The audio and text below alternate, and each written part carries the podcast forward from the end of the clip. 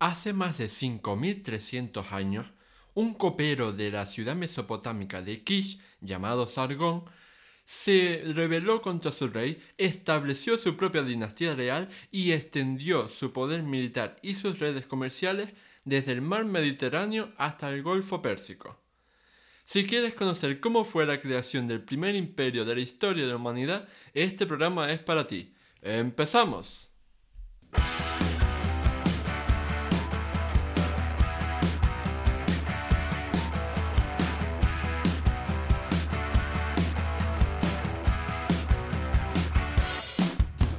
Muy buenas a todos y bienvenidos al episodio 12 del podcast Historia, el programa con el que cualquier persona puede aprender sobre historia independientemente de su formación o nivel de conocimientos previos. Soy Oscar Hernández, historiador y divulgador histórico. Me puedes leer en mi web Historia y puedes seguirme y contactar conmigo en mis perfiles en Facebook, Twitter e Instagram. La verdad es que siempre he pensado que no se hace suficiente divulgación histórica del antiguo Oriente Próximo, al menos en el mundo hispanoparlante. Sea por el motivo que sea, tenemos marginadas en un rincón a un conjunto de civilizaciones que fueron importantísimas, no ya solo para la historia antigua, sino para la historia universal en su conjunto. Y puestos a hablar del Oriente Próximo, he pensado que podría hablar de uno de sus personajes históricos más antiguos y a la vez más interesantes, Sargón de Akkad, el fundador del imperio acadio, que fue el primer imperio de la historia occidental. A lo largo de sus más de 50 años de reinado, Sargón de redefinió por completo el concepto de rey e inventó el concepto de imperio tal y como lo conocemos hoy en día. Sin contar con ninguna experiencia previa, supo cómo convertir un mundo individualista y descentralizado en la primera gran potencia militar, económica y cultural de la historia occidental construyó un Estado que contaba con un gobierno y una administración centralizados en una única dinastía, un ejército formado y numeroso, unas redes comerciales prósperas y una potente propaganda del poder para unificarlo todo ideológicamente. Por todo ello, es nuestro protagonista de hoy. Pero antes de abordar su vida, he pensado que podríamos hacer un esquema rápido y básico del universo de pueblos, lenguas y escrituras que coexistían, evolucionaban y se sucedían unas a otras en el Oriente Próximo antiguo. Sargón de Akkad y los acadios pertenecían al pueblo étnico de los semitas, integrado también por los heblaitas, los amodreos, los fenicios, los arameos, los hebreos y los árabes. Por otro lado, una gran parte de los habitantes de Mesopotamia llegó a hablar acadio, que con el tiempo se diversificó en dos variantes, el babilonio o acadio meridional, que se hablaba en el centro y sur de Mesopotamia, y el asirio o acadio septentrional, en el norte. En cuanto a las escrituras, deben destacarse sobre todo las de tipo cuneiforme, usadas desde finales del cuarto milenio Cristo hasta casi el cambio de era y las alfabéticas. Asimismo, los hititas usaron jeroglíficos a lo largo de toda su historia. Este sistema de escritura, hallado también en el norte de Siria, fue utilizado sobre todo para la propaganda política en sellos e inscripciones rupestres, ya que la documentación importante u oficial se escribía en cuneiforme. Ahora sí, empezamos con la biografía de Sargón y lo hacemos con muchas dudas, porque los historiadores no saben con seguridad nada sobre la vida de este conquistador antes de su llegada a la corte de Ursababa, rey de la ciudad de Kish. Del mismo modo, es un gran misterio por qué y cómo pudo rebelarse exitosamente contra su señor y cómo pudo fundar su propia dinastía real en dicha ciudad. Ríos de tinta han corrido a lo largo de los siglos sobre este tema, destacando especialmente las leyendas que le atribuyen un origen muy similar al de uno de los personajes más famosos de la Biblia, Moisés. Según estas, la madre de Sargón era una importante sacerdotisa que se quedó embarazada en secreto. Para garantizar la supervivencia de su hijo, la aterrada madre habría puesto a su bebé en una cesta de mimbre que arrojó al río. Dicha cesta habría sido encontrada por un amable jardinero que crió al niño como si fuera su propio hijo hasta su edad adulta, cuando recibió la misión vital por parte de la diosa Istar de ejercer la realeza. Sea como sea, el caso es que, una vez que se hizo con el trono de Kish, el nuevo rey empezó a construir su poderoso imperio derrotando a un enemigo tras otro. Su primer gran rival fue Lugar-Sahesi, rey de la ciudad de Uruk, que había dominado toda la baja Mesopotamia durante un tiempo. Tras numerosas batallas, venció al soberano sumerio y a decenas de sus gobernadores locales, que controlaban importantes ciudades como Ur, Uma o Lagash.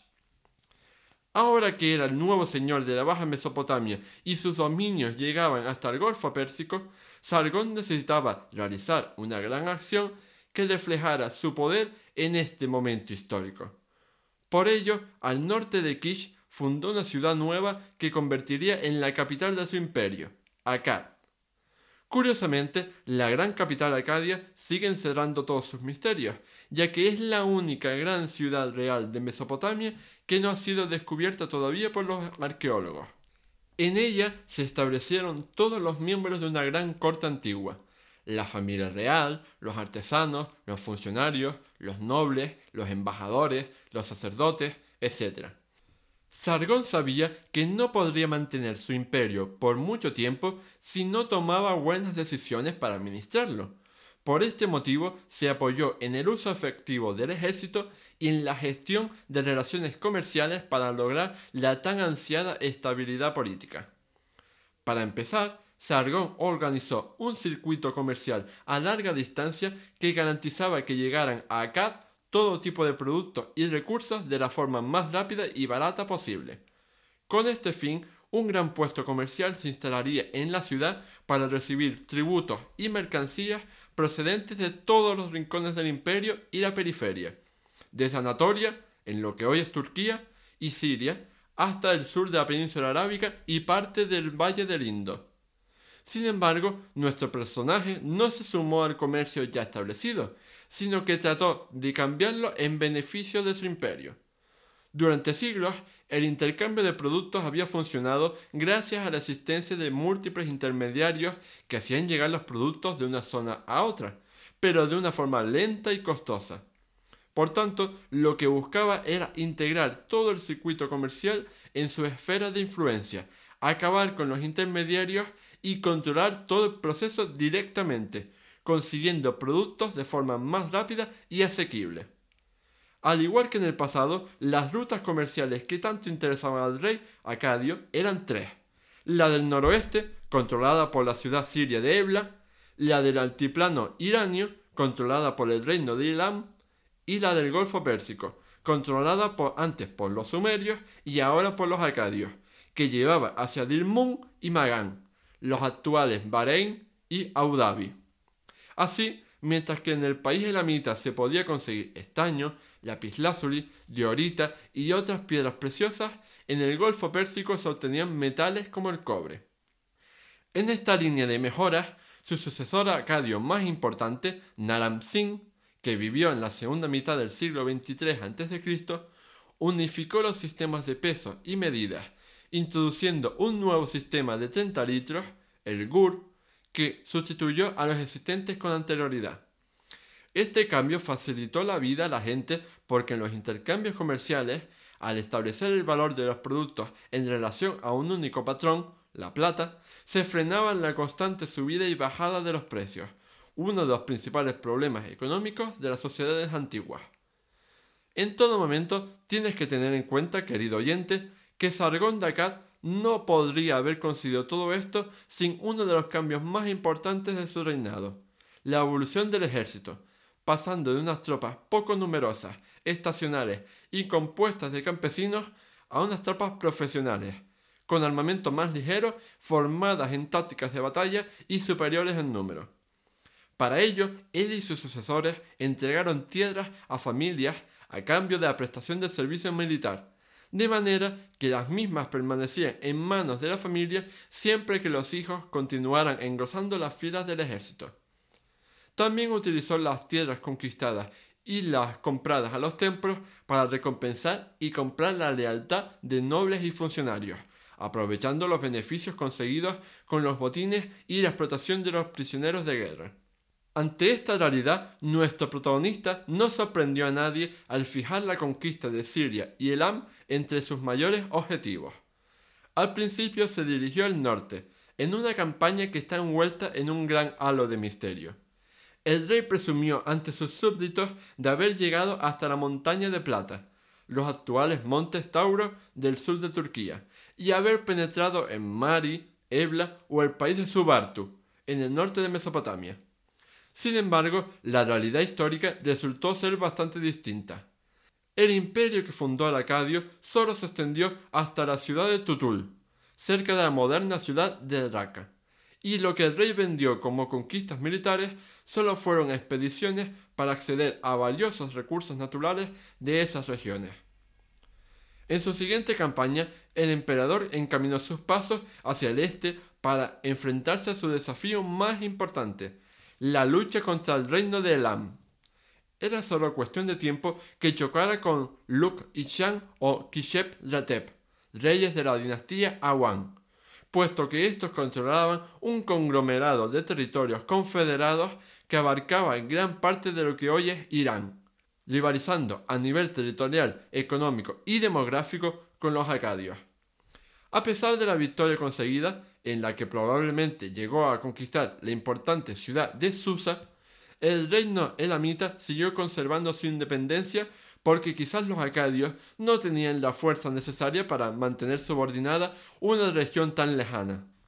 La ocupación permanente de un territorio enemigo conquistado requería grandes costes materiales, técnicos y humanos, por lo que muchas veces no se contaba con los medios necesarios para disfrutar de la derrota del rival. Así, Sargón tuvo que abandonar su idea de convertirse también en rey de Elam y conformarse con los suculentos botines de guerra obtenidos. En otro orden de cosas, como muy pronto comprobaría en persona, no es lo mismo conquistar que gobernar. Conquistar un territorio podría ser difícil, pero afrontar en el futuro sus continuas rebeliones y su constante oposición hacia la administración impuesta lo era mucho más. En este sentido, en el ámbito de actuación del imperio de Sargón había que distinguir dos zonas. El núcleo, compuesto por los territorios que abarcaban desde Akkad hasta el Golfo Pérsico, y las zonas periféricas, como Subartu, Siria o Elam. En el núcleo, el gobierno de las ciudades estaba en manos de gobernadores locales, los llamados Ensi, que estaban subordinados al rey de Akkad, pero conservaban cierta autonomía. En algunas de estas ciudades, los Ensi fueron nombrados directamente por emperador entre personas de origen acadio, pero en muchos otros sitios se respetaron los cargos ejercidos por sumerios. Sobre la forma de gobernar las ciudades y el imperio en su conjunto apenas sabemos nada, puesto que toda la información administrativa se guardaría en los archivos del palacio y templos de Akkad, aún en las sombras. En el otro lado de la balanza, la situación en las zonas periféricas era muy distinta. Estos territorios eran demasiado extensos para controlarlos directamente por las fuerzas de las armas, así que Akkad se conformó con garantizar el control de las relaciones comerciales, haciendo alarde en los textos de un dominio universal. Para lograr esta meta, los acadios consolidaron las relaciones con los ensi locales, como Asur o Nínive, hicieron alianzas con reinos vecinos demasiado fuertes para conquistarlos, como Elam, y construyeron fortificaciones acadias en territorio indígena, como el lujoso palacio de Naram Sin en Ter Brak, en el norte de Siria.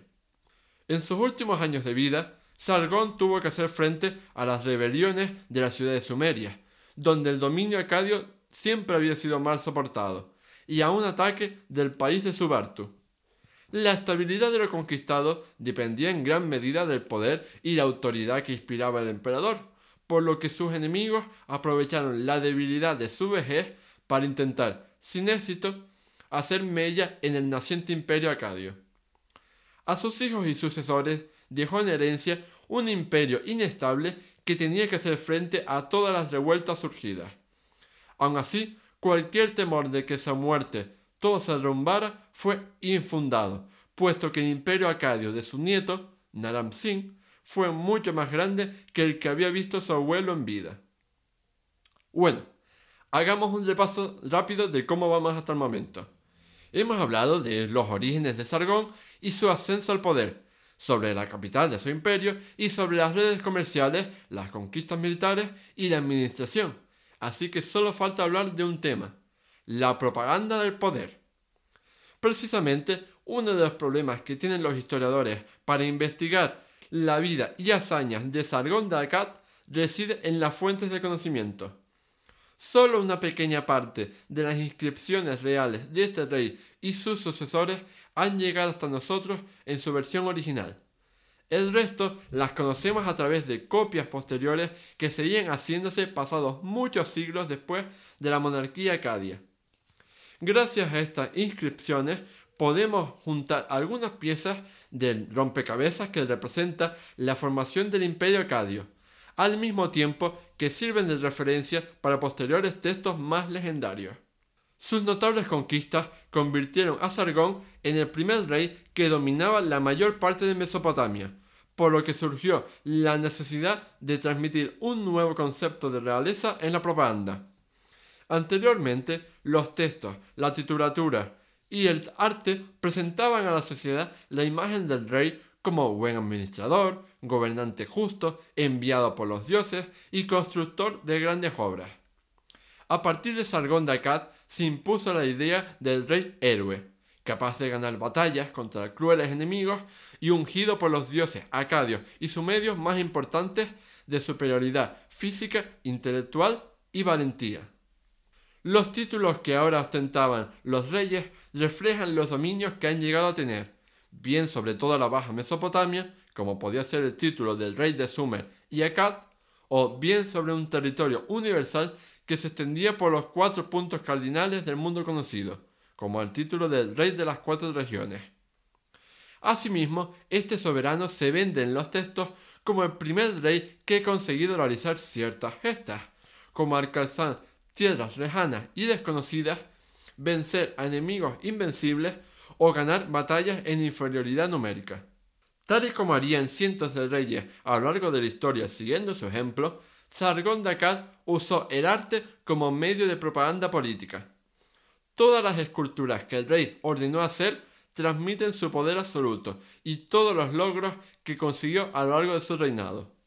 Los artistas las hacían con unos símbolos y motivos iconográficos muy claros para que pudieran ser entendidos y valorados por todas las personas que los vieran sin tener que leer las inscripciones, puesto que la mayoría de los súbditos no sabían leer ni escribir. Mandó erigir monumentos en los grandes templos de Mesopotamia, desde Nippur hasta Ur o Sipar. Las estatuas que lo representan son muy sencillas, con la figura estática del rey y un zócalo que suele contener figuras de prisioneros y guerreros caídos. Además, no podemos olvidarnos de las estelas de la victoria, colocadas en los santuarios de las ciudades o esculpidas en relieves rupestres de las zonas más recónditas. Otro ejemplo de esta magnificencia acadia lo forman los palacios. Estos edificios no solo eran la residencia de los monarcas, sino que representaban el lugar de donde emanaba su autoridad. Por esta razón, su arquitectura y la decoración de sus habitaciones transmitían la riqueza, el poder y la importancia del gobernante. Finalmente, en el año 2279 a.C., después de 56 años de reinado, que se dice pronto, Sargón de Akkad moría y dejaba el imperio acadio la creación de toda una vida en manos de sus hijos. Tras décadas de luchas, el monarca había forjado el primer imperio de la historia en un territorio que abarcaba toda la Mesopotamia central y meridional, y que contaba con relaciones comerciales desde la costa mediterránea de la actual Siria hasta el Golfo Pérsico. Él y sus sucesores dejaron una huella tan grande en sus súbditos, sacerdotes y escribas que más de mil años después de haber muerto aún se admiraban y estudiaban sus monumentos triunfales en los templos mesopotámicos. A partir de ese momento histórico, todos los grandes reyes posteriores de Mesopotamia, desde los neosumerios hasta los asirios o los babilonios, seguirían los pasos del rey que se había iniciado siendo copero. Por ello fue Es y será recordado como uno de los reyes más importantes no solo del antiguo Oriente Próximo, sino de toda la antigüedad. Para finalizar este episodio, quiero hacer un par de recomendaciones bibliográficas para que cualquier persona pueda aprender más profundamente sobre la vida de Sargón de Akkad si quiere. En primer lugar, si hablamos de historia antigua de Próximo Oriente, hablamos indudablemente de Mario Liberani. Su manual sobre el antiguo Oriente Próximo sigue siendo a día de hoy el libro de referencia absoluta para cualquier estudiante, aficionado o profesional que quiera introducirse en cualquier tema de esta región, por lo que es recomendadísimo no. Lo siguiente. También tengo que recomendar cualquiera de los libros de Federico Lara Peinado o el Manual de Historia del Cercano Oriente publicado por Carlos Wagner porque ambos son bases imprescindibles de las que partir en este ámbito de conocimiento. Por último, no podría acabar este podcast sin recomendarte que te hagas hoy mismo con el número 8 de la revista Historia Hoy, pues en ella aparece publicado el artículo creado por mí mismo en el que me he basado para escribir el guion de este programa. Ahora sí, ha llegado el final del programa 12 de Historia. Espero que este pequeño aporte te haya servido para interesarte por la historia antigua de una región que tiene mucho más que contar que lo que siempre muchos habían imaginado. Si quieres expresar qué te ha parecido este podcast, darme algunas sugerencias sobre temas a tratar en el futuro o recomendarme algún libro que deba leer, no dudes en dejarme un comentario. Dicho todo esto, no me queda más que invitarte a darle a me gusta, a puntuarnos con 5 estrellas si nos escuchas desde Apple Podcast, a suscribirte al programa y a compartirlo en tus redes sociales para que llegue al máximo público posible. Nos vemos en el próximo programa de Historia. ¡Hasta luego!